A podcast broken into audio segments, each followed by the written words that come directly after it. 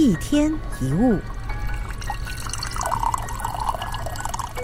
这个世界上坏人很多，只敢欺负好人的其实更多。有一些人没有事情就暗讽你一下，看你没有反应，下次又当做是你接受了。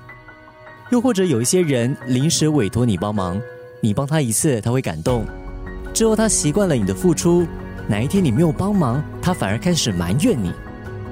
又或者，有一些人喜欢强调自己才是委屈、受害的那一方，把其他人的协助当作是理所当然。心理学有一个说法叫做“黑羊效应”，无辜的黑羊被屠夫宰杀的时候，其他的羊只会在一旁默默的观看。会欺负别人的人，不一定都是坏人，有的时候好人也会欺负好人。轻则可能会漠视别人被欺负。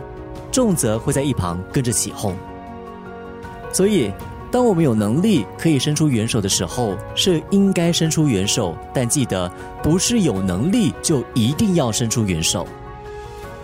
你可以当一个好人，但不能当一个什么都好的人。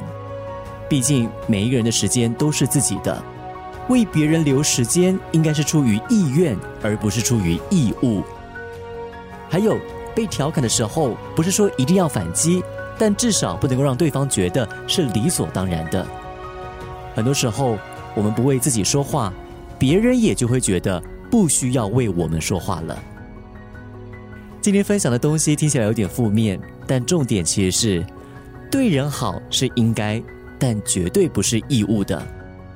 对人有礼貌是相对的，不是绝对的。一天一物。